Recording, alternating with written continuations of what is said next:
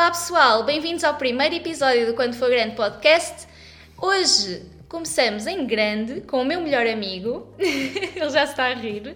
Não é cunho, ok, é merecido, mais do que merecido, aliás, e faz todo o sentido para o tema que vamos discutir hoje, estágios profissionais.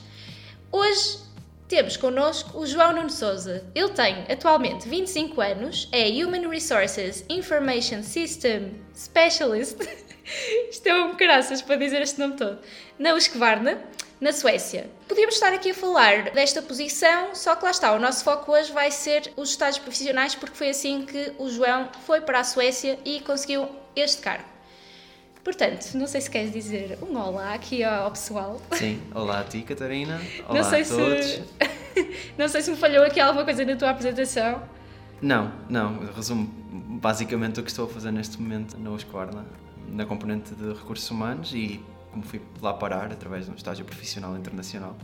Ok, só para dar aqui um contexto, o João é normalmente uma pessoa que divaga, mas vamos tentar ser concisos. Isso é um certo risco. É possível que uma resposta a uma pergunta possa ter uns bons 5 minutos, mas eu vou tentar ser. Qualquer coisa eu corto, direto, malta. Direto ao assunto. Qualquer coisa eu corto, não se preocupem. Então, eu acho que aqui uh, era interessante primeiro perceber o teu contexto de faculdade. Qual é que foi o curso que tu tiraste? Porque Information System, uhum. Human Resources, como é que isto tudo se deu? Como é que isto tudo se junta? Ok. É assim, no meu caso, a minha chegada à faculdade teve também um percurso um pouco curioso, se quisermos dizer assim. Eu entrei, eh, quando estava no secundário, fui para Ciências e Tecnologias, numa perspectiva mais de que a minha mãe queria muito que eu fosse para, para a saúde, okay. para aquela área, mas logo no início do secundário percebi que queria uma área mais associada à comunicação e ao jornalismo, mais pelo meu fascínio não tanto pela televisão até ou pela, pela, informação em si, mas mais pela rádio e era algo que eu queria explorar. No entanto, coisas acabaram por não dar. Eu tenho que já fazer aqui uma pergunta.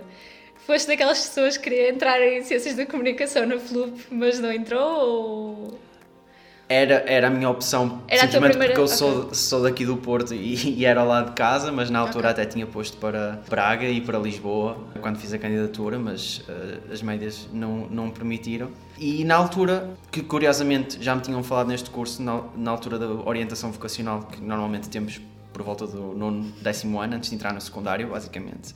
E é um, um pouco curioso que me tenham falado deste curso, que foi o que eu acabei por tirar, a Ciência da Informação na altura foi-me explicado que o curso se calhar era um pouco semelhante e ao final do primeiro ano podia fazer algum tipo de equivalência e passar para, para Ciências da Comunicação.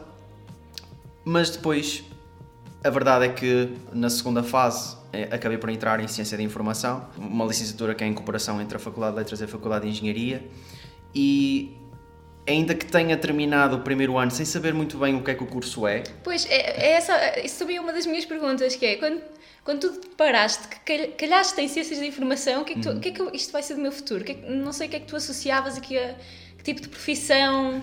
No primeiro ano, eu admito que cheguei ao final do primeiro ano sem continuar sem saber. Okay. Um, Achavas que ia que é ser bíblico. Ai, trabalhar nas bibliotecas. Uh, não estou havia, no, início, no início do curso havia várias perspectivas que eram apresentadas. Havia a perspectiva okay. de biblioteca, indexação e todas essas coisas por trás. Havia... Não que seja importante, que não seja, óbvio, aliás, óbvio, que óbvio. não era bem aquilo que tu querias, certo? Certo. Havia essa perspectiva, havia a perspectiva de arquivos também, tanto arquivos municipais, eh, etc.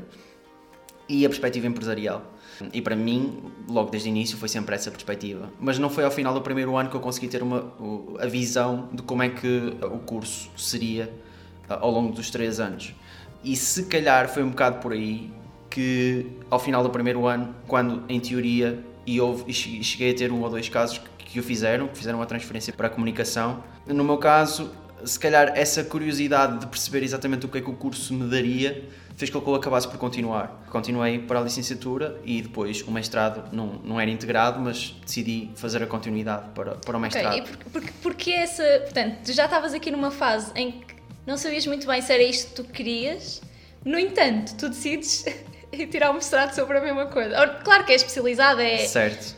Provavelmente teve muito mais diferenças, é muito mais com base na pesquisa, etc. Acaba por ir um pouco mais profundo a, certo, okay. a certos tópicos e se calhar dá um pouco mais de perspectiva sobre o que posso vir a trabalhar, porque acabam-se por explorar de uma forma mais profunda alguns dos temas que o curso aborda. E fundamentalmente, Ciências de Informação é um curso bastante geral. E agora, só focando mesmo na, na parte empresarial, que era a parte que eu tinha mais interesse logo desde o início, no contexto de uma empresa, poderia acabar a fazer bastantes funções diferentes. Tais como? Portanto, podia estar, tanto me podia dedicar, se calhar, a uma parte mais técnica, em que no curso dão-nos alguma aprendizagem a nível de programação e se calhar com uma formação extra curso, porque lá só, só dão uh, linguagens mais básicas, digamos, com uma, se calhar com uma formação extra ou com aqueles programas de estágios que muitas empresas de IT têm, aí focar numa, nessa parte de programação e, e ficar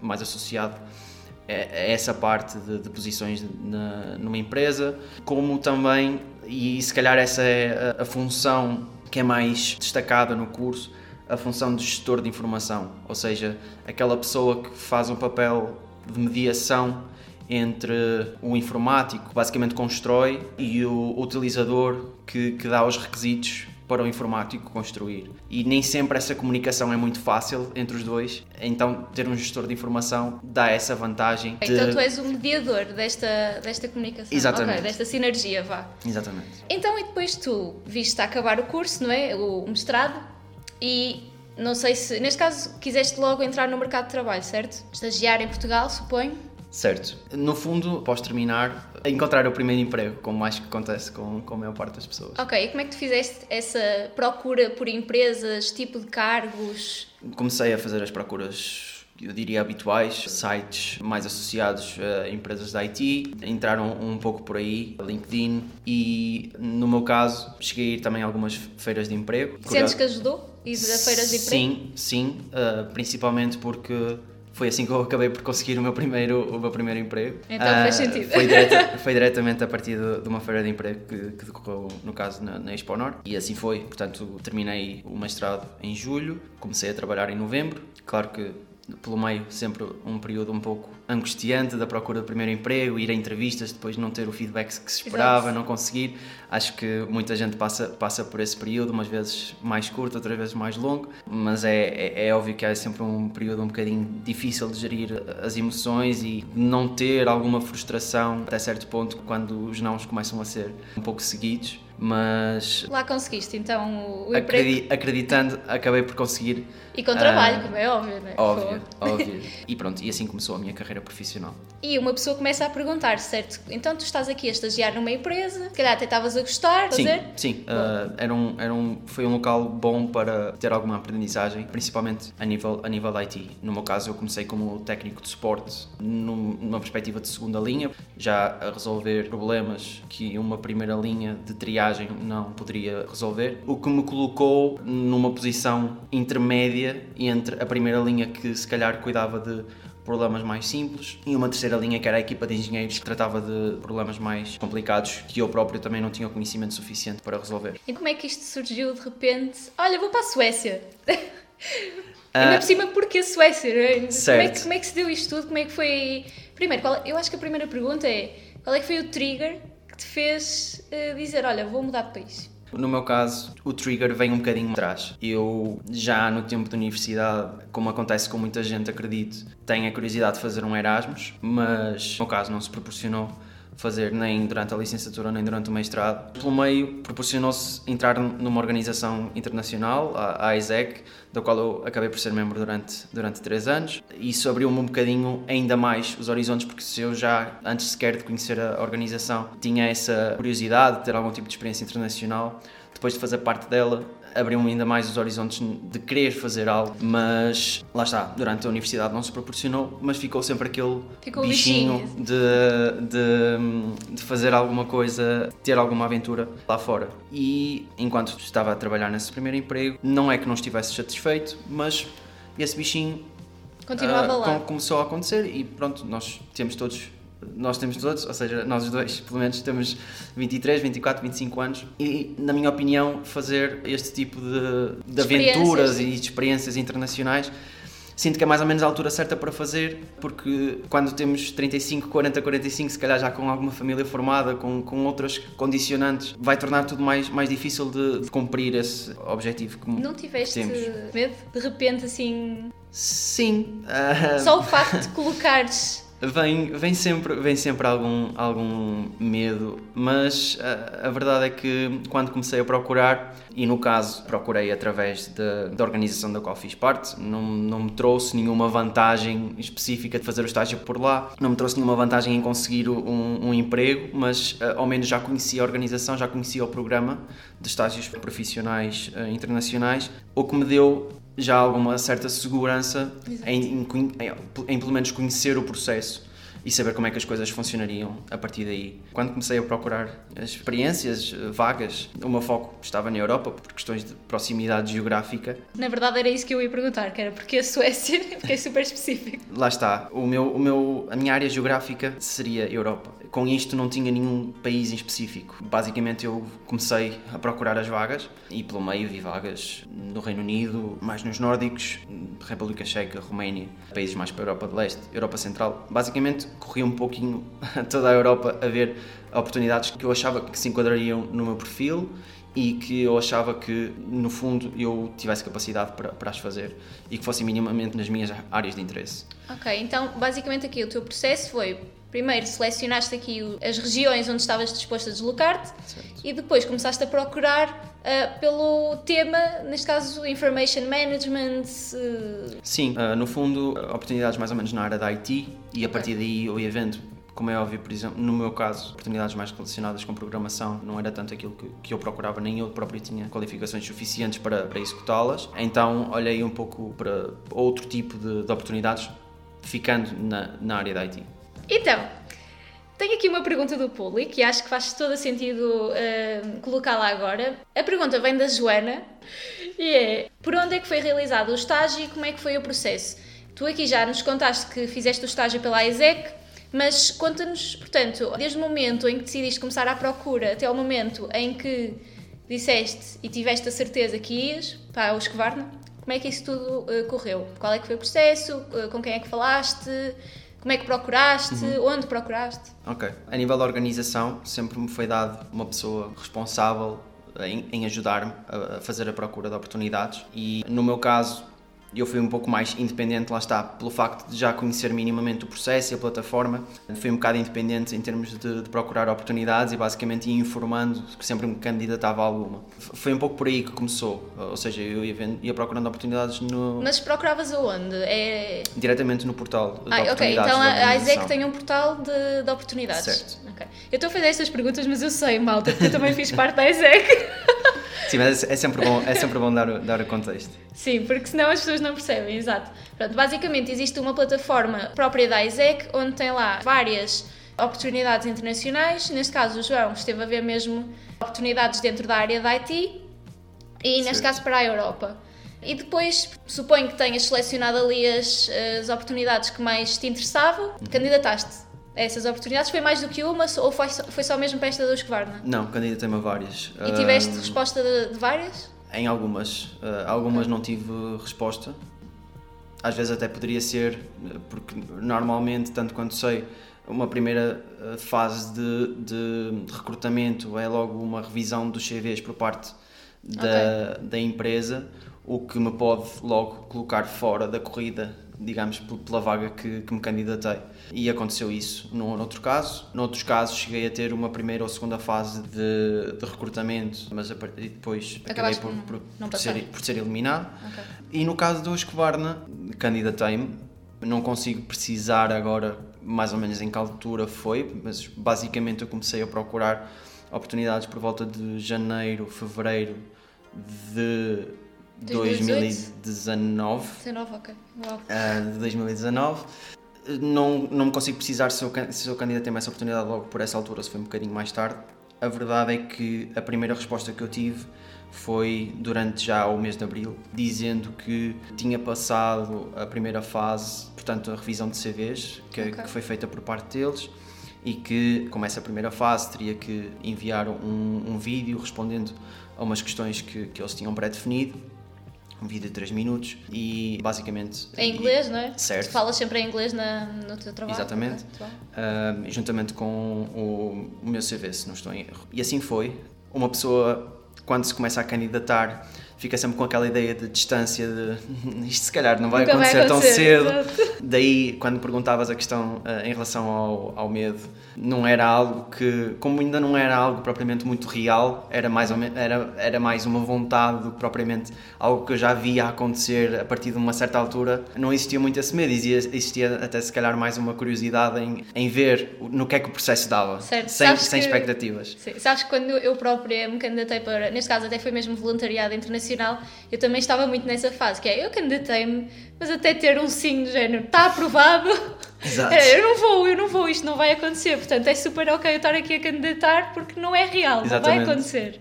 E acho que os nervos também só começam quando de facto recebes aquele e-mail a dizer foste aprovado, começa a tratar agora de, de X, pronto, de vi- viagens. Exatamente. E- Mas então, tenho aqui outra pergunta, que é, então, tu tiveste essa primeira, portanto, essa primeira eh, seriação, vá, seleção, Uhum. eh, em que tiveste que enviar o teu vídeo, e depois, quais é que foram os processos a seguir? Ou seja, tiveste mais quantas entrevistas? Uhum. Foi sempre com a, os Kvarna diretamente, ou a, a Isaac aqui tinha algum... Sim, no caso em particular dos Kvarna, sim, porque eles são um parceiro global da organização. Então, nestes casos, normalmente existe um coordenador que trabalha diretamente na Husqvarna, responsável pelas experiências da ISEC. Isto porque, no caso, a Husqvarna tem várias oportunidades disponíveis, eh, portanto, há, existe múltiplos estagiários a fazerem, a trabalharem no Husqvarna por intermédio dos estágios internacionais da, da ISEC. De modo que nunca foi propriamente entre pessoas da organização diretamente, ou seja, membros de um comitê local do lado, do lado de lá, com, com quem eu comuniquei em termos de processo de recrutamento. Foi mais com esse coordenador global, que para todos os efeitos é um trabalhador da, da. E relativamente aos processos? Relativamente ao processo, tive essa fase de, de enviar o vídeo e, e o CV. Uh, curiosamente, eu enviei esse vídeo muito perto da hora limite. Quase que não Uh, ficavas. Porque lá está, naquela de Vai, será que vai? vou fazer? Será que vale a pena fazer? Acabei por fazer muito perto da hora limite, ainda tinha que ser feito o upload e, e, e tudo isso. E a verdade é que passado uma semana, duas no máximo, tive a resposta a dizer que tinha passado três pessoas para a fase de entrevista e eu era uma delas. E aí, sem grandes expectativas, as coisas começam a tornar-se um bocadinho mais reais nesse aspecto, porque ia falar com pessoas diretamente da equipa e assim foi, portanto, a entrevista foi feita por dois elementos da equipa, o Project Manager e outro membro da equipa, e juntamente com esse coordenador global responsável pelas experiências da ISEC. E foi uma entrevista que, a entrevista sim, foi feita dia 24 de Abril, isso eu consigo precisar, Marcou-te. marcou-me, Fogo. marcou-me porque a verdade é que, pronto, tive essa entrevista, uma hora de almoço, perfeitamente normal, saí da entrevista como acho que qualquer pessoa sai de qualquer entrevista de emprego que faz, com aquela expectativa de será que correu bem, será que correu mal, será que gostaram, será que não gostaram. Ah, são três pessoas. No meu caso, eu lembro-me pelos tempos de- disponíveis para a entrevista, eu sei que se tinha a noção que era a última pessoa, se, se calhar já gostaram mais de uma pessoa, se já têm uma opinião mais formada. Ah, Achavas que não ias ter hipóteses, basicamente. não sabia. Eu normalmente quando vou para alguma coisa não vou com grandes expectativas para não defraudar. Não ficares por isso, magoado, qualquer, qualquer coisa, qualquer coisa que seja boa, depois vem por acréscimo. E a verdade é que fiz essa entrevista por volta da hora do almoço e nisto são umas 6, 7 da tarde. Recebo um, um e-mail a dizer que, hum, que era o candidato favorito para a vaga e que no dia a seguir queria ter, iria ter uma conversa com a manager dessa equipe, a vice president de talent. Portanto, da- então tu aqui, eles disseram que, ok, és tu o nosso favorito, mas tu ainda tiveste outra entrevista. Certo. Ok, mas então tu podias ter não ficado depois dessa, dessa conversa com a Vice President? Calculo que sim. Não me foi Ok. dito que não foi, não diziam diretamente que era uma, uma última fase. Mas ela existiu. Mas não, mas não me deram, mas também, ou, ou seja, ao dizerem que eu tinha essa, essa última conversa, digamos, conversa mais com, com o Vice President de Talent, não, não me davam garantia nenhuma que a- vaga já era minha, portanto encarei como, ok, mais uma Mais fase, uma fase, vamos ver como é que como é que se desenvolve. Pronto, e depois disso, aqui ocorreu bem, claramente, essa última conversa. Depois disso, era 25 de Abril. para nós tem alguma tal Exato. significado esse dia. Para mim acabou por ter ainda mais. De manhã tive essa, essa conversa, uma, cerca de meia hora, não tanto de uma perspectiva técnica, uma perspectiva mais de trabalho de equipa, qualidades mais pessoais, de interagir, Soft skills. conhecer, sabia mais ou menos para onde é que ia no país, esse tipo, esse tipo de, de questões. E eh, passado poucas horas, ao início da tarde, recebi uma chamada a dizer que Tinha checado. tinha sido selecionado. Ok, ótimo, perfeito. Como é que ficaste? Qual é que foi a tua reação? Mista. Choque Ah, do género. Oh meu Deus! Sim, principal- mais pelo facto de isto ser final de abril e dizerem que queriam que eu estivesse lá no, fim de no máximo no final de maio. Ok, então tinhas muito pouco tempo para te Ou seja, tinha preparares. basicamente um mês não só para, para me preparar, mas também para preparar-me em casa. Exato. Ah, isto porque, no meu caso, só vivo com, com a minha mãe. Tens que dar muitas explicações. Portanto, claro que ela foi acompanhando o processo e claro que é sempre difícil esta separação. Ver um se- menino a abandonar o. sendo num espaço tão curto de tempo, de um pouco, cerca de um mês, ter, ter essas mudanças todas a acontecer na vida dos dois, porque acaba por uma coisa, a vida, a minha vida acaba por influenciar Claro. o facto de, de de repente sair de casa e ficar a 2.800 km de distância. Tenho aqui outra pergunta, que é... Esta vaga para a que te candidataste, este tipo de estágio é remunerado ou foste para lá sem qualquer tipo de apoio? É remunerado, Mas- hum, Porque um estágio normalmente associas a baixa remuneração Certo. e eu pergunto-me até mesmo porque na Suécia o estilo de vida é mais elevado, Uhum. então como é que, como é que isso sucedeu? Esse, já, esse, esse valor já estava na vaga? Só te disseram quando foste selecionado? Uhum. Isso, tudo isso, ou seja, especificações relativamente ao período do estágio, valor da remuneração e toda a informação sobre a vaga, tudo isso estava descrito antes sequer de, de fazer a candidatura, portanto não é Isso é algo ótimo, que, surge, que, surge, que surge a meio ou, ou no fim. Já sabes aquilo que estás a candidatar? Exatamente, já tenho as informações e antes de me candidatar já consigo ter uma noção de a que é que estou-me a candidatar e quais as Consegues condições suportar- associadas ao, à vaga. Tenho aqui outra pergunta do público, da Mimi. Ah, e a Mimi, Mimi. pergunta: Ai, o que é que disseste? Beijinhos, Mimi. Sim. Então, ela pergunta: maiores diferenças entre estagiar em Portugal e na Suécia? Assim, isso já vai, um, acaba por ir já um pouco mais, mais à frente relativamente à, à minha chegada e à minha inserção lá. A verdade é que, em termos de. Para mim, claro que isto é algo que. E posso falar mais por, pelo facto de, no caso da Husqvarna, ter diferentes estagiários lá e a partir daí ter. Ter certo, sim, sim, sim. E a partir daí também conhecendo-os, dá para acompanhar também as próprias experiências deles e perceber que há, que há experiências positivas e negativas, eh, mesmo, mesmo dentro da empresa. Seja, Mas eu acho que isso é em qualquer lado, certo? Eu Certo. acho que cada um faz a sua experiência Exatamente. Cada um tem o seu. Lá está, tem variáveis que acabam Exatamente. por influenciar. eh, Há, há pessoas que adoram trabalhar num sítio e, Sem se calhar, na dúvida. mesma empresa, na mesma equipa, há alguém que não gosta. Sem isso- dúvida, sem dúvida.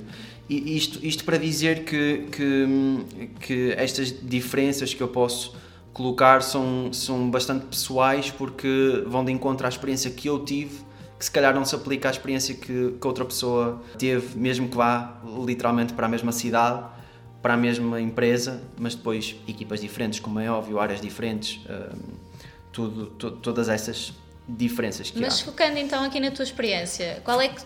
Gostaste? Primeiro, tens. Focando na minha experiência, eu acabei numa equipa bastante multicultural também.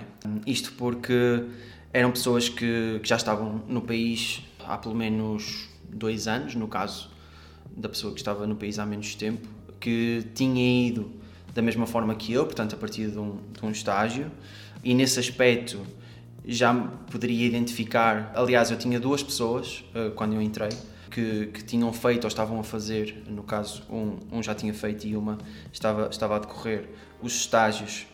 E nesse aspecto existe logo uma identificação mais imediata porque acabaram por chegar lá da mesma forma que eu acabei por, por chegar. e isso, isso acaba por ser sempre um ponto de, em comum criado logo com parte da equipa e ao mesmo tempo os restantes elementos já estarem familiarizados com com esse com esse programa e como é que as coisas Mas isso acaba por acontecer também em Portugal, não? Tens sempre aquele período de, de habituação. Sim, sim, mas eh, aqui refiro-me mesmo mais ao facto de. Ao ambiente internacional. Exatamente, e de, ter, e de ter pessoas que, que, já, que já antes estiveram ou estavam a partir de.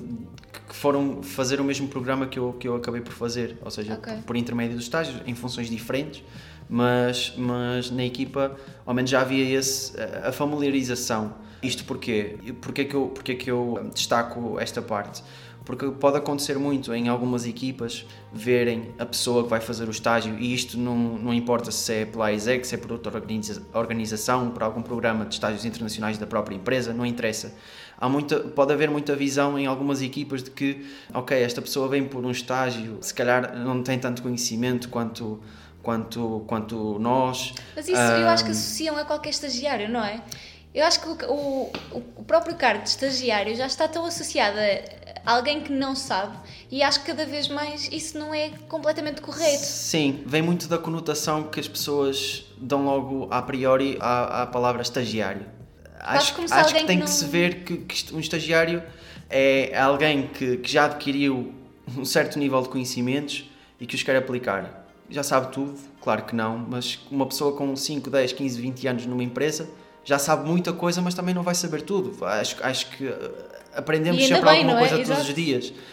Mas, mas a carga que, que é posta à palavra estágio ou, ou à palavra estagiário é, é, é, logo numa, se calhar numa posição de inferioridade em relação às restantes pessoas que, que fazem parte de, de uma organização, de, de, de uma equipa. O que não chega, aliás, o que chega a ser engraçado, porque até mesmo hoje em dia vêem-se cargos de estagiário em que pedem já, por exemplo, até dois anos de experiência. E tu certo. ficas a pensar, mas dois anos de experiência uma pessoa já não é estagiária, certo?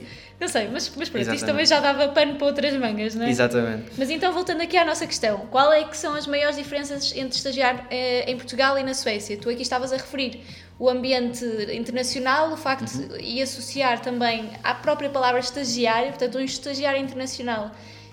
As pessoas pensavam em pouca experiência, certo? Pouca experiência de trabalho. Esta, esta era a visão, eh, eh, esta é uma visão que eu acho que é generalizada. Ou seja, acontece tanto em Portugal como na Suécia? Certo. A questão é que, na minha experiência pessoal, não foi isso que eu senti. Eu senti que, ok, eu estava por intermédio de um estágio, caso internacional da ISEC, no entanto, eu sentia-me um trabalhador como qualquer outra pessoa da equipa. E isso, logo à partida, foi algo bastante satisfatório de sentir, porque a nível de integração, sentes logo que és, que és parte de, dessa equipa, não, não és tratado de uma forma diferente mesmo que esta forma diferente não significa que a pessoa é maltratada, mas no sentido de se calhar não vamos dar tarefas tão, tão importantes a esta, a esta pessoa só porque, só porque é estagiário. Não senti nada disso. Mas eu acho, que, eu acho que não estás a responder bem à pergunta. E Mimi, depois vais ter que mandar ali aquele comentáriozinho no Instagram para dizer se, se, se o João estava a divagar ou não. Porque eu acho que ainda não foste lá bem. A Mimi perguntou: maiores diferenças entre estagiário em Portugal e na Suécia? O que tu referiste até agora, eu até acho que acontece também em Portugal. Eu acho que aquilo que ela quer saber é, lá está, dentro do próprio estágio, tu estagiaste em Portugal e estagiaste uhum. na, na Suécia. Qual é que foi a grande diferença? Por exemplo, estavas num país completamente diferente, as regras são as mesmas. Para já tá, dá para entender que a nível de hum, onboarding que uhum. é muito parecido. No teu caso, tiveste a sorte de te incluírem logo dentro da equipa, quase como se não fosse um estagiário. Certo. Mas não sei, sei lá, a nível de ritmo de trabalho, por exemplo, há alguma diferença? Por aí? Um, sim, aí sim noto, noto diferenças. Não é, não, lá está. A parte de estagiar, mas aplica-se ao, ao, trabalho geral, mais mesmo à cultura de trabalho do, do, próprio, do próprio país e no caso em particular da minha equipa. Isto porque o ritmo de trabalho é um pouco diferente. Em que sentido? Explica lá essa diferença. Um, não significa que a carga de trabalho seja menor, no meu caso, o trabalho é um bocadinho por picos, nunca, dependendo de projetos que possam estar a acontecer em determinadas alturas do ano. mas há uma grande. Há mais tempo para desenvolver a tarefa. Não sei, será isso? No o meu, João está a ter aqui um momento de pausa para pensar. no, meu, no meu caso, o que é que eu senti mais? Senti diferenças a nível da autonomia. Nunca senti. Ou seja, o, o, que eu, o que eu senti era que não havia. Ou seja, havia uma grande confiança depositada nas tarefas que eu tinha que fazer. Claro que nos primeiros dois, três meses, provavelmente, até porque eu entrei numa fase muito colada ao verão, que muita gente entra de férias, então acaba por, acabei por ter ali um período de quase aprendizagem por mim, por mim explorar. E, e na verdade foi-me sendo dada autonomia para, para, para o fazer e também para começar a executar algumas tarefas. Ok, E aqui em Portugal, como é que foi essa, essa parte de, de formação? Portanto, como é que, é, como é que se diz? A, A tirar- tiraram-te para os tirar lobos. lobos. Exato, tiraram-te Ah, para os lobos ou, ou- Foi um pouco diferente, foi um ritmo mais acelerado.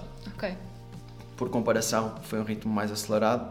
Mas lá está, isto depois pode ter vários fatores, como a própria necessidade da empresa, Mas, por exemplo, isso é algo é, interessante a analisar. Tu sentes que na tua experiência completa de estágio em Portugal, em geral, foi sempre muito mais acelerado e talvez na Suécia, como é que eu vou dizer, pensam um bocadinho mais. Ou seja, se calhar são mais, não, não têm um ritmo tão acelerado. Não que seja mau, atenção, É, mas. é, um pouco, é um pouco diferente porque, porque há vários fatores, eh, porque depois aí temos que, que olhar a, diferente, a, a vários fatores. Um deles tem a ver com a própria função em si. Enquanto que eu aqui estava como técnico de suporte e acabei por fazer um, o meu trabalho estava focado lá está nessa segunda linha, portanto envolvia algum trabalho, por exemplo, a nível de bases de dados, alterar alguma informação, fazer essa ponte com a equipa de engenheiros em problemas mais complicados. Acabava por fazer algum trabalho de primeira linha, às vezes, quando seria necessário, o que, o que E envolvia... o que é que era isto, primeira linha? Envolvia alguma, ah, algumas coisas como contacto telefónico, portanto, um bocadinho de call center, se quisermos ah, dizer assim, em algumas partes. No caso da, da, da, da posição que eu, que, eu, que eu estava e estou no, no Husqvarna, também o foco da minha posição era eh, essa parte justamente de suporte, mas a perspectiva é completamente diferente, porque esta equipa já, já é numa perspectiva de segunda linha, porque eu estou inserido numa equipa que trata, que é responsável por um sistema, este sistema é interno, portanto não há, não há quem utiliza o sistema são os funcionários da empresa, Portanto, tu lá dás apoio técnico ao pessoal da empresa, da própria empresa, certo? certo? E ah, Relativamente a questões de IT. Certo, há questões relacionadas com o próprio sistema, no caso é o sistema de, de recursos, Recursos, humanos. Ok, agora, Portanto- já, agora já, se estão a, fa- já estão a conectar uh, os pontos.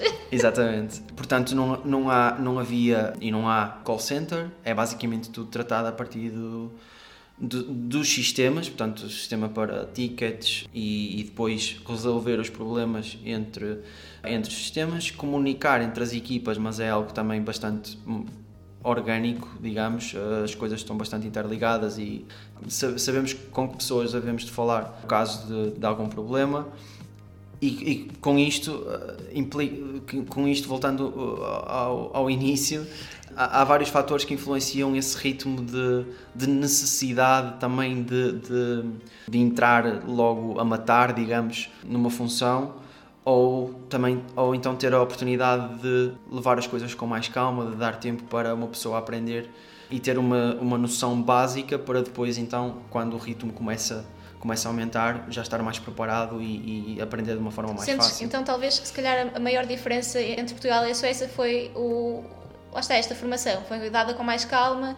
Sentiste que conseguiste entrar. Quando entraste mesmo na posição, já estavas 100% confiante, basicamente. Sim, sinto que tive a oportunidade de, de aprender de uma forma mais, mais gradual. Com isto vem a questão de ter entrado na altura em que entrei, porque o verão é sempre uma altura exato. mais calma, que permite, que permite um pouco, fazer um pouco mais, mais isso, de, de, de ter uma, uma aprendizagem mais, mais, mais calma, Mais calma. E, e pelo, próprio, pelo próprio trabalho em si.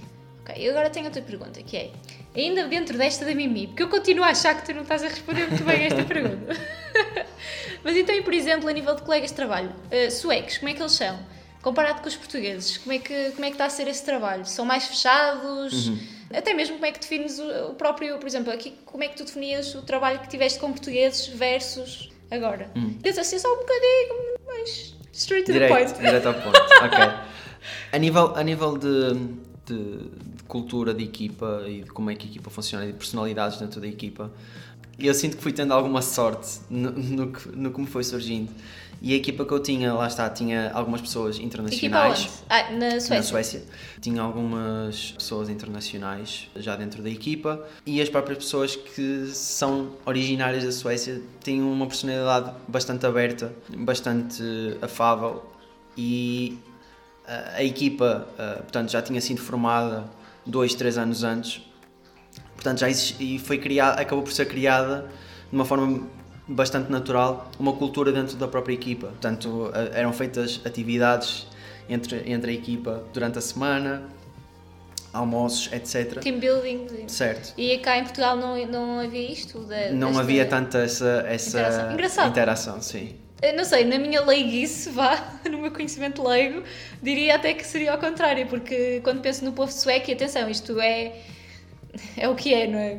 Não é com base em Sim. factos. Uh, diria que eram um bocadinho mais fechados, mas aqui até é interessante ver uh, esta componente. Sim, no meu caso acabou por ser eh, bastante diferente é, essa parte. O que não significa que eu, no trabalho que eu tive em Portugal, não tivesse uma boa experiência, porque o ambiente de trabalho era bastante bom entre, entre os colegas, mas, mas havia este extra, Que acho que acaba por ser mais interessante, porque quando tu começas a conhecer as pessoas, sem dúvida. Acaba, sentes-te mais em casa até. Exatamente, uma pessoa sente-se muito mais à vontade e acho que a integração é muito mais fácil. E, e no fundo, no geral da Suécia, costumam dizer que as pessoas são muito frias. Não são, não, eu não sinto que são frias, podem ser um bocadinho mais reservadas. Reservadas, exato. Ah, porque alguém que, ah, se se precisares de ajuda na rua, numa loja, numa empresa, se te dirigis à pessoa, a pessoa, claro que não existem exceções, mas na maior parte dos casos sempre te encaram com, com um sorriso e são bastante afáveis a, a ajudar. Não é tanto frieza no, nas pessoas em termos de trato, é mais uma questão de serem um pouco mais reservadas, no- até mais num ponto de vista social e de entrar em círculos de, de amigos e isso. Aí sim as coisas são um bocadinho diferentes comparativamente a Portugal. Em termos de trabalho, eu não senti muito, muito essa, eh, essas diferenças. Foi muito semelhante, só que uh, aquilo que se destacou mais foi esta, este team building que acabou por vos juntar mais. Então, Sem dúvida. suponho, mas confirma, que estás a ter se calhar uma experiência de equipa muito melhor na Suécia do que, do que antes. Porque lá está, então. Ou não? Ah, eu, não, eu, não, eu, não, eu não diria melhor porque a equipa com quem eu trabalhava diretamente É diferente, cá em Portugal ah, é- eu gostava, gostava imenso. Sim, eu não- Ah, nem sequer tinha estou a criticar isso, Tinha um, um ambiente bastante bom. Mas sim, é, é- foi, foi diferente a esse nível porque sentia que, sentia que já existia essa cultura e isso é algo que, que hoje em dia é bastante falado, culturas de trabalho, culturas de equipa, culturas de Tal organização. salário emocional, não é? Exato. Ahm, culturas de organização. E eu sentia que quando cheguei lá já existia essa cultura muito por, pelo, ah, pela longevidade que a equipa já tinha, porque foi uma equipa que foi construída dois, três anos antes e foi acrescentando pessoas, mas o, as pessoas foram, o core da equipa foi se mantendo e isso ajudou a que a cultura se fortalecesse.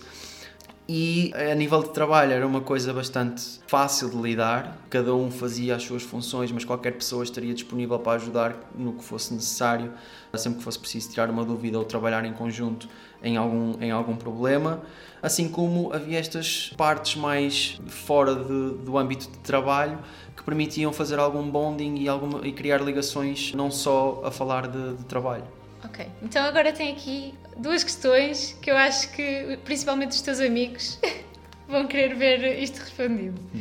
Então, primeiro, tu já estás lá, vai fazer dois anos.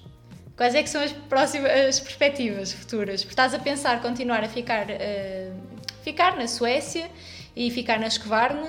Então, É que aqui nós temos várias hipóteses, certo? Amigos, confirmem. Vamos, vamos ver um a um. Portanto, temos aqui várias hipóteses, que é continuar na Escovarne, de facto, eh, nessa posição e quem sabe até mesmo subir. Continuar na Suécia, mas noutra empresa. Certo? Ou então, voltar para Portugal. Não sei se sentes essa vontade ou não. E ainda há uma quarta hipótese, Ah, há diria, outra. que E para outro país? Não vir para Portugal, nem continuar na Suécia e, e ir para, para outro país, à aventura. E co- para, para, para que hipótese estás mais inclinado? No, no meu caso, respondendo diretamente à pergunta, atualmente a perspectiva é continuar na empresa e continuar na Suécia, por consequência.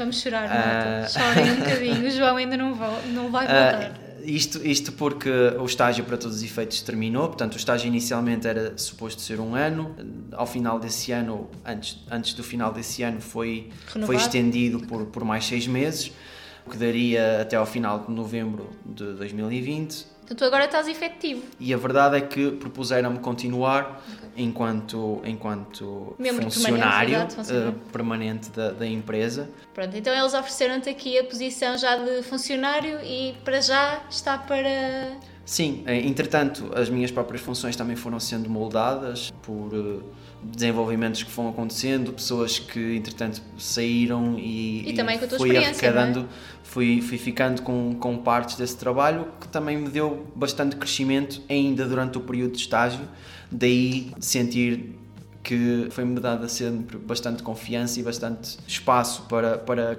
continuar a aprender e a desenvolver competências e basicamente desenvolver principalmente o lado mais técnico que, que, que ainda não tinha tão desenvolvido e entrar um pouco mais por dentro de ambas as áreas Então no já qual estou a- inserido, Exato, já estás aqui a, a crescer dentro da própria, da própria empresa. sem dúvida.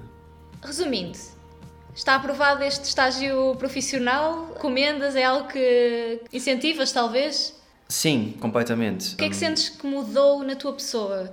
Porque assim, pessoal, o João, não sei, eu, eu sinto que na altura tu, tu tinhas muito medo de arriscar e nesse sentido eu admiro-te imenso porque eu se calhar era um bocadinho diferente, eu, eu, eu arriscava mais, mas nunca cheguei a arriscar ao ponto de ir. Enquanto que tu fizeste isso e foste, e só na minha opinião, só aí já acabaste por mudar um pouco da tua personalidade, que se calhar eras um bocadinho mais hum, recatado, vá. Sentes que estás Sim. mais evitado, talvez. se calhar começo a ver as coisas de forma um bocado diferente. Acho que, acho que o, o primeiro conselho vá que, que daria é que se, as pessoas, se alguém tenha a vontade de fazer algo deste tipo, e com isto não estou a falar de pessoas que se calhar até querem ficar dentro do país, mas acabam por ter que sair em busca de melhores oportunidades. Claro que uma pessoa quando vai para fora se calhar pensa um pouco nessa perspectiva de Conseguir algo melhor, melhor, porque há países que, que, são, que são mais ricos, em que se ganha mais, etc. No meu caso, não foi esse o meu primeiro foco. O meu, o meu foco foi precisamente ter A a, a experiência. experiência internacional. Por isso, o meu conselho é: se há pessoas que têm essa vontade de, de fazer essa experiência profissional ah, lá fora, que explorem a possibilidade de fazer. Os medos podem vir quando as coisas começam-se a tornar um pouco mais reais, é normal, mas Faz parte do processo. Sem Se não dúvida. tiveres medo, só por aí já é uma aprendizagem que Exato. se tem. O, só o começar a explorar vai, vai começando também a criar na cabeça essa, essa vontade e se calhar esse compromisso com, com, com a própria pessoa de ok, vamos ver no que é que isto vai dar. E no meu caso as coisas foram dando e, e foram acontecendo e tudo e não me bem. arrependo de nada. Exato. Estás na Suécia para ficar, pelos vistos. Vamos chorar outra vez, por favor. Olha, João, relativamente aos estágios e também aqui à tua experiência, eh, acabamos, já, já terminou. No entanto, temos aqui duas perguntas que são um bocadinho, não tanto sobre estágios internacionais, mas Uhum. estágios em geral. Quer dizer, uma delas é estágio internacional. Só que eu acho que nós não temos aqui uma grande opinião sobre isto. Hum. A pergunta veio do Rui Pedro e ele diz: Qual é a nossa opinião sobre eh, estágios remunerados no UK? Eu até aqui posso. É assim, e mesmo, eu não sei se. Lá está, mas na minha, na minha experiência eu só tive contacto com este tipo de hipótese através da ISEC. E sendo que a informação que nós tínhamos na altura é que era um mercado super concorrido, mesmo através de, de estágios eh, pela ISEC ou por outra, eh, seja qual for a organização, mas no- neste caso em específico era muito concorrido, porque era, lá está, UK, super eh, apetecível, toda a gente queria ir na altura, mais gente ao mesmo pote, logo menos possibilidades de ficar. Mas isso acho que também aqui em Portugal é a mesma coisa. Sim, acho que, acho que é algo que é transversal a estágios. Acho que há muita gente com interesse e não é só no próprio país. isto porque quando falamos de uma perspectiva internacional até provavelmente a, a, concorrência, por assim dizer, aumenta, porque pois tanto, nós e eles, não é, é só gente de, de, Portugal, mas como pode haver de Espanha, de França, da Índia, uh, dos Estados Unidos, de, da América do Sul. Não, não, uh, o leque de, de, opções é muito maior e, leque, e, a concorrência, por assim claro. dizer, é muito maior também. Acho que aqui também o que podemos dizer era que o salário era atrativo, mesmo em estágio, só tens aí mais concorrência, mas eh, eu acho que aqui o meu conselho é do it. O mínimo que vais receber é um não ou então não tens uma resposta. Certo. É, é claro que se formos olhar as questões do mundo atual, provavelmente estágios no UK hoje em dia, com a questão do Brexit, eh, envolve outras outras, outras logísticas que sinceramente eu não, eu não tenho bem a noção de como é que as empresas estão agora a lidar com isso. Nem sei se no próprio UK estão a, a promover muito a, a esta parte de, de estágios remunerados mas se houver essa oportunidade, por que não, porque não explorá-la? Se calhar aqui o maior conselho mesmo é vai a uma organização, seja a ESEC ou não, e pergunta porque eles também te vão ajudar com todo o processo e não precisa de ser algo que faças sozinho, de todo. Ou mesmo que sejam próprios estágios promovidos pelas próprias, pelas próprias empresas, como uh, programas de trainees. Exato, uh, mesmo da própria empresa, exato. Não tinha lembrado disso. Depois temos aqui uma última questão que eu acho que também é super relevante, porque acho que cada vez mais as pessoas não sabem muito bem aquilo que querem fazer, ou, ou melhor, vão seguindo a vida fazendo algo, mas depois, quando já são mais velhos, reparam que, damn, se calhar era noutra direção que eu queria, que eu queria hum, ir. Uhum. Então tem aqui uma pergunta, uh, se não me engano foi dada pelo Luís, peço desculpa se me enganei no nome, e ele diz, terrible. 40 anos, fui despedido, será que posso conseguir um estágio noutra área e relançar carreira? É sim, falando, falando pela via que eu segui em termos de procura de estágio, eu sei que para estágios da ISEC há um limite de, de ser feito por até pessoas até aos 30 anos. Por isso, por essa via, eu sei que é, vai ser mais complicado. Mas explorar. isto é se for internacional, lá está. Exato.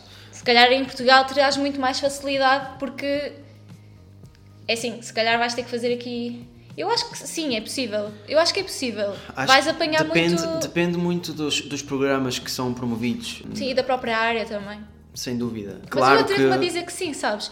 Acredito que ele vai encontrar muitas dificuldades porque há sempre, acho que há sempre aquele. Uh, estereótipo de então só agora é que só agora é que não diria dificuldades eu diria desafios uh, então porque não numa perspectiva mais de, de lidar com, com isso se uma pessoa olha para, para, para cada barreira com uma, com uma dificuldade. Uau! Se calhar, assim, uma perspectiva mais, mais poética, mas, mas se calhar ajuda, porque são, pronto, é, se formos a ver, é um contexto um pouco mais, mais complicado Sim. e os estágios são muito olhados também de uma forma de pessoas que recém-licenciados ou recém, uh, recém-graduados da universidade com pouca experiência prévia e que, e que, e que as empresas têm, seja por que motivo for, têm, desejam ter, ter esse, promover esse tipo de programas. Neste contexto, pode ser, pode ser algo mais desafiante de conseguir. No entanto, acho que vai, depende muito do, do programa, do programa de, de estágios que. E também depende da área, questão. na verdade, porque há áreas, se calhar, que. Sem dúvida até mesmo não tens tempo sequer para desenvolver as skills necessárias para o próprio posto. Sem dúvida. Agora, eu acho que o, o mais uh, indicado aqui é, primeiro, ver bem a área para onde, para, para, para a qual queres que te candidatar e depois também aqui ver as cedências, não é? Porque ah, quão disposto estás a entrar mesmo nessa outra área. Porque, por exemplo, eu tive uma pessoa que me mandou mensagem há pouco tempo que está disposta ao ponto de ter um estágio não remunerado e tendo já aqui alguns anos de, de experiência noutra área, ok? É, é, ver bem os caminhos que vais seguir ou que podes seguir. Por exemplo, se fosse na área de marketing digital, acho que na agência certa te daria uma oportunidade porque há tanto para aprender. Eu acho que nesta área em específico até não nunca sabes tudo. Uh, em geral, em tudo, não é verdade? Sim, uh, e, e, e outra, um, ponto só que eu acrescentaria uh, aqui também, vem muito de o estágio pode estar associado muito a uma formação que se, que se tenha ou que se pretende explorar. E muitas vezes pequenos cursos de, de especialização dentro ou, ou, ou, explorando uma nova área de, de, de trabalho também podem acabar por dar mais alargar um pouco os horizontes em termos de, de arranjar um estágio, mesmo que, que, seja já numa fase mais, mais avançada da carreira de alguém. Mas há, há muitos fatores que, que, que, teriam que ser tidos em conta por aí. Mas aqui, responder ao será que consigo conseguir um estágio noutra área e relançar a carreira, eu acho que sim. Acho que acima de tudo tens que manter sincero e speak your truth. Ou seja, a tua motivação para tal e definitivamente que a empresa certa uh, vai dizer que sim e vai te abraçar. Por isso, acho que o primeiro passo é do it. Começa, eu acho que é sempre isto, é o primeiro passo é do it. Tipo, se não fizeres, Sim. não vais conseguir, vais ficar sempre no what if.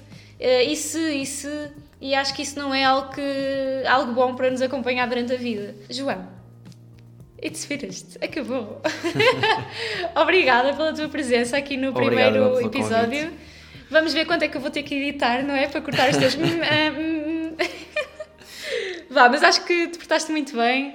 Estou super orgulhosa em ti, até mesmo como amiga, como Obrigado. colega, como tudo, né? Só o facto de teres dado este, este passo de mandares para fora foi super importante para ti e definitivamente que eu, conhecendo como conheço, vejo diferenças do João pré, pré-estágio e João pós-estágio. É isso, acho que, acho que aqui a mensagem que fica é se tiverem oportunidade para fazer um estágio uh, profissional lá fora.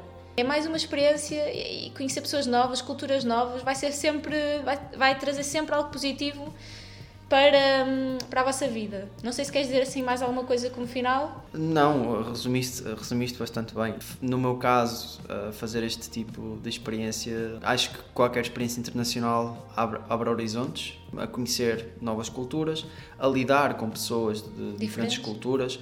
No meu caso, não só até com uh, pessoas da Suécia, nativas de lá, mas no meu caso, tendo outros estagiários também na empresa, acabando por, por conhecê-los, conheço pessoas um pouco que vêm de diferentes partes do mundo, desde vários países da América Central, da América do Sul, uh, da África. Uh.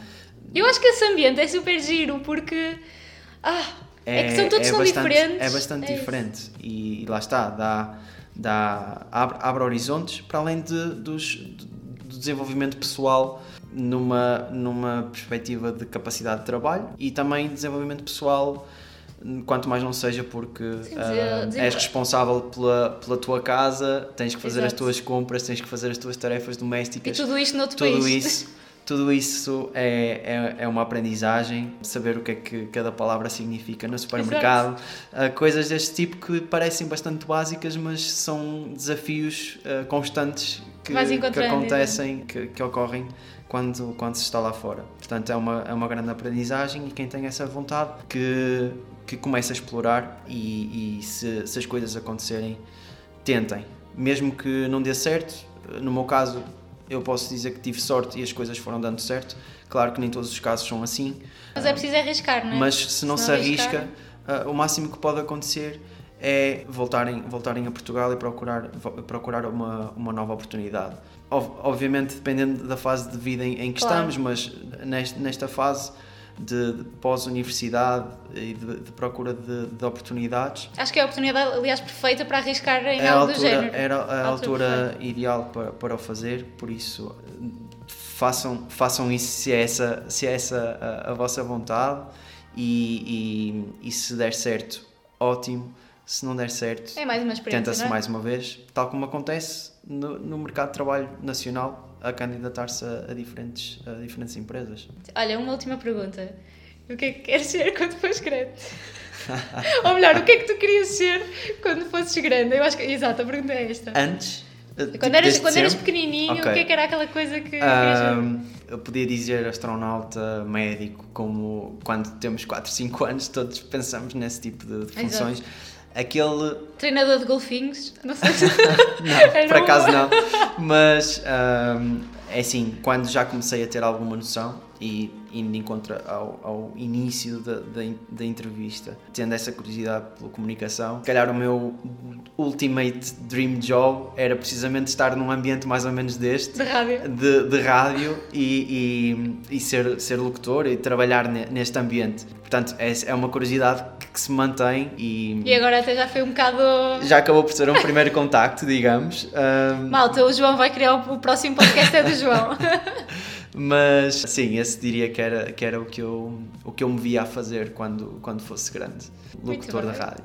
Sim. ah, era um bom emprego, ainda, ainda vais a tempo, ainda vais bem a tempo. Nunca se sabe, nunca se sabe. Olha, João, muito obrigada por, eh, por teres vindo e por teres estado aqui comigo. Deixa-me também agradecer o convite e também desejar muito sucesso para, Ai. para o podcast. Foi um prazer ter sido o primeiro convidado. Exato. Foi ele que levou com os testes todos e problemas técnicos, já agora. Vou super sincera. Exatamente. Mas também desejar muito sucesso para para o podcast e agora vou estar a acompanhar não só como amigo, mas também como, como ouvinte do, do podcast para, para ver o que, o que vem aí. Obrigada. João. Já sei que pelo menos um ouvinte eu vou ter. Bem, malta, eh, este primeiro episódio fica por aqui. Vemo-nos no próximo. E é isso. Tchau!